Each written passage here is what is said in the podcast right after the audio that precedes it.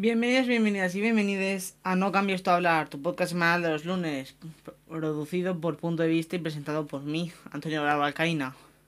Que si tú no te quedas, me sabe a poco.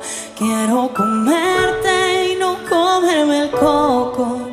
Creo que va a explotar, es un terremoto. No paro de fumar. Ay, qué bonito, coño. Hoy en este programa tenemos... Baja de la nube, que no eres Goku. No llores, asume que ya no estás tú en mi corazón. Lo rompiste y me dolió. Y ahora que todos me miran, tú no llamas mi atención. Baja de la nube, que no eres Goku. No llores, asume que ya no estás tú en mi corazón. Lo rompiste, me dolió. Y ahora que todos me miran, tú no llamas mi atención.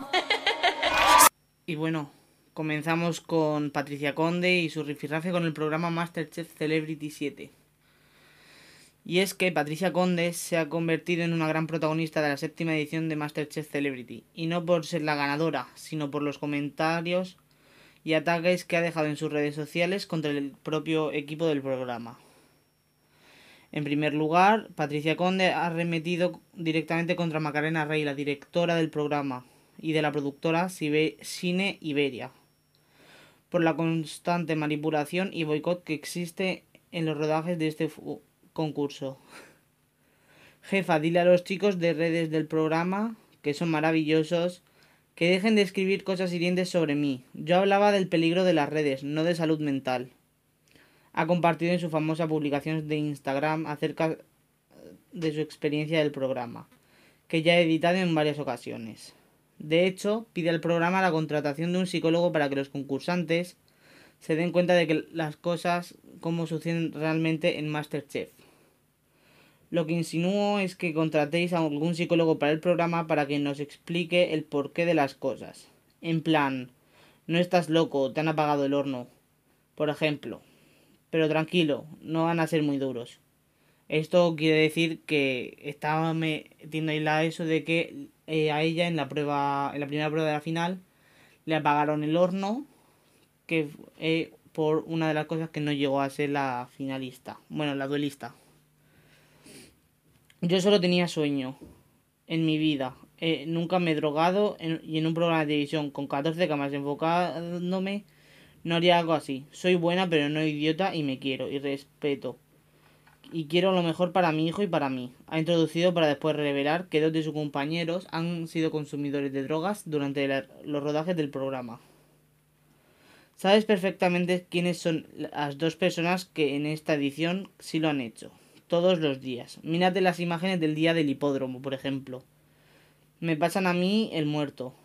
Eh, con esto claramente quiere decir que el que en ese mismo programa, como en ese programa cuando fueron la prueba de exteriores al hipódromo, se puede ver como habían dos compañeros, compañeras que eran vamos, que estaban ahí todo drogas. que revisando las imágenes se puede intuir que puede ser perfectamente Lorena y Daniela Santiago.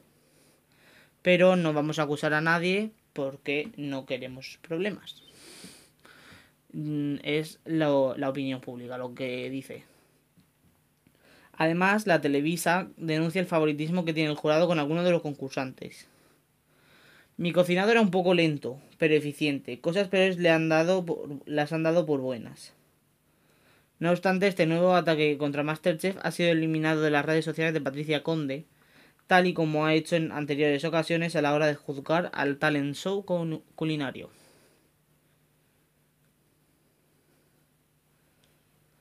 La segunda polémica viene fuerte.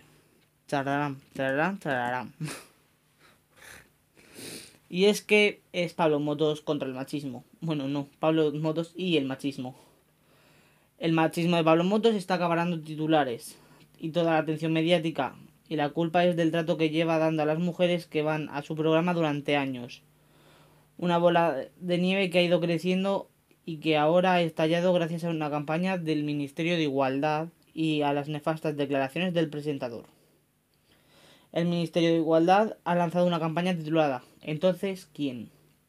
donde incluyen una referencia directa a uno de los momentos más sexistas que el presentador nos dejó en el prime time español, cuando le preguntó a El Zapatequi con qué tipo de ropa interior se iba a dormir. Dentro vídeo. Fuera de coñas, yo cuando salía con mis colegas de farra bebía zumos y me hacía amigo de las camareras. ¿Eso es trucazo? Eso es trucazo. Yo tengo un amigo que de fiesta solamente bebe zumos y siempre pilla cacho con chicas muy borrachas. Colega, acabas de decir que tu amigo es un agresor sexual. ¿Quién, yo? Y hablando de vestuario, ¿tú cuando duermes usas ropa interior sexy o cómoda? Si yo fuera un tío, él no me habría hecho esta pregunta. ¿Quién? ¿Yo? Ese jugador que vacionan está condenado por darle un puñetazo a su novia.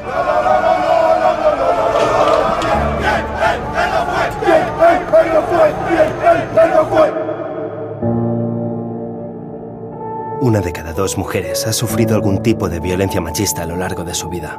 Si ni tú ni yo hemos sido, entonces, ¿quién? Si no vas a hacer nada para pararlo, entonces, ¿quién? Delegación del Gobierno contra la Violencia de Género. Ministerio de Igualdad. Gobierno de España. Lo ha negado todo, por supuesto. Cómo no. Pero si algo tiene internet es que todo está grabado. Y Twitter no tardó en responder con pruebas contundentes que demuestran el machismo con el que Pablo Motos lleva dirigiendo su programa años.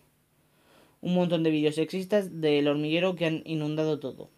Ha tratado de besar a mujeres, desde Chenoa hasta Alessandra Ambrosio. También ha hecho menciones sutiles a su miembro, ha comparado el trasero de Jennifer López y Beyoncé y hasta ha pedido a Pilar Rubio que enseñe las tetas. Tampoco pudo contenerse de hacer eh, de hacer comentarios sobre el cuerpo de Miley Cyrus o llamar a Selena Gómez sexy siendo menor de edad. Es tan obvio su sexismo que hasta Charlize Theron habló de ello en un programa americano. Usuarios de Twitter han hecho una recopilación de sus momentos. Dentro vídeo. El Ministerio de Igualdad se ha gastado más de un millón de euros de dinero público en hacer una campaña de televisión para llamarme machista. Estos son algunos de los titulares que han salido señalándome como machista. Agáchate un poco más y subimos la audiencia. ¿Sabes cuál es el tema que más me gusta? Mira. Si notas algo, te quiero decir que es que llevo aquí la petaca del micro. Con la boca, sin tocar con las manos. No creáis que he preparado esto porque soy... El culo de Jennifer López. Eh, Casualmente eres el director del programa, ¿no? Es una casualidad, es una casualidad. Pablo, pero busca- Muy bien.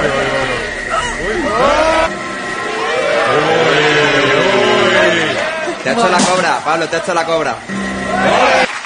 Ni yo estoy haciendo el baboso como pretende hacer esta campaña. Entre Jennifer López y Beyoncé, ¿cuál de las dos crees que tiene mejor culo? Toda España quiere que Pilar enseñe las tetas. Lo estamos deseando toda España. Que enseñe las tetas. Si, si yo tuviese el culo así, haría el programa de espaldas. Alex, ¿tienes la repetición? No, hombre, no, porque los detalles, como en la ciencia, cuando... A ver, Para que se vea que no se ha visto nada. ¡Ahí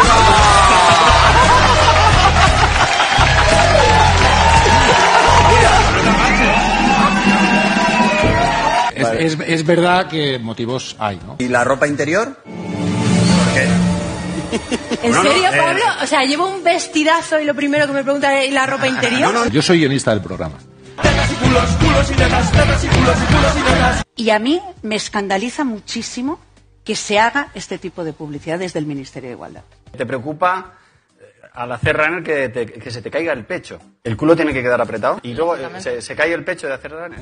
He cogido los tres que más me han gustado. Desnúdame despacio, desnuda me despiezo, desnúdame el espacio, desnuda me despierto. Ahora está media España imaginándote, despertándote. El feminismo es algo muy necesario, muy necesario. Yo estoy completamente de acuerdo que el machismo es algo estructural. Estoy de acuerdo con eso. No, no es un comportamiento normal, no es un caso aislado, no es cultura de la cancelación. Permitir este comportamiento misógino en la hora más cara de la emisión televisada nos define como sociedad y no se puede consentir. ¿De qué sirve enseñar a nuestros hijos a respetar a las mujeres cuando cenan viendo a Pablo Motos comportándose como un troglodita? Y ya esto no es una, no es una polémica realmente. El Observatorio de la Diversidad en los Medios Audiovisuales, ODA, ha entregado su premio a la persona del año 2022 a Abril Zamora por su inestimable, inestimable labor a la hora de impulsar la inclusión social del colectivo LGBTIQA. Como novedad, este año el observatorio ha otorgado tres galardones más que sirven para celebrar aquellas producciones audiovisuales nacionales que fomentan una buena representación de las personas LGBTIQA+, racializadas o con discapacidad. De esta manera, la noche ha comenzado con la webserie de RTV Play, Ser o No Ser, siendo premiada como mejor ficción debido a lo bien que refleja las vivencias de un joven trans en la adolescencia. Creo que este premio todos los nominados nos lo merecemos, ha asegurado Ander Putz, protagonista de la serie y actor nominado a Mejor Persona del Año. Es un sueño para mí. Ahora estoy dedicándome a lo que me gusta y convirtiendo mi dolor en algo que está ayudando a la gente, ha afirmado. Después, Afrocolectiva ha recibido el premio ODA 2022 de Mejor Creación de Nuevos Medios que valora aquellos proyectos que se han estrenado en cualquier medio de comunicación que no sean la televisión o las plataformas de streaming. El mayor motivo es su férreo compromiso con un activismo antirracista online capaz de aprovechar aquellas herramientas que proporcionan las redes sociales. Nuestra mera existencia es resistencia, ha afirmado Chaima Bukarcha desde el escenario junto a sus compañeras, al mismo tiempo que ha insistido en la, mala representación que existe de las personas migrantes y racializadas en la ficción. A continuación ha sido el turno de Netflix España, que se ha alzado con el, con el altavoz a la diversidad, que premia la labor de canales, productoras y plataformas que fomentan la pluralidad y en este caso se ha querido reconocer la apuesta que hacen por la creación y distribución de ficciones audiovisuales nacionales que muestran realidades e identidades diversas. Por su parte, las premiadas se han limitado a agradecer a sus compañeros en la sala, Ander por su papel en élite y al equipo de las de la última fila. Ellos y otros muchos nos están ayudando a hacer esa labor que creo que el audiovisual necesita, ha asegurado Verónica Fernández, director Content Originals en España. Por último, Samantha Hudson, la ganadora de la segunda edición del premio ODA, ha sido la encargada de entregar en directo la estatuilla al final de la gala y de pasar el testigo de una emocionada Zamora, protagonista y creadora de la serie Todo lo Otro, que en su discurso de aceptación ha dedicado el reconocimiento a todos los niños, niñas, niñes que lo habéis pasado fatal. Es importante que se vean nuestras historias. Ha concluido antes de agradecer el reconocimiento recibido. Ya te de seguir, pero tus Y es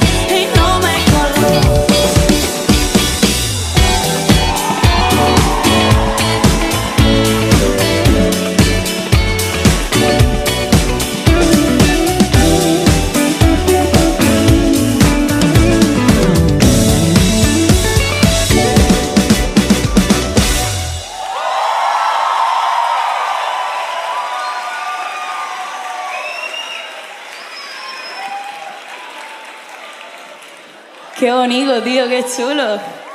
Qué guapo, muchas gracias.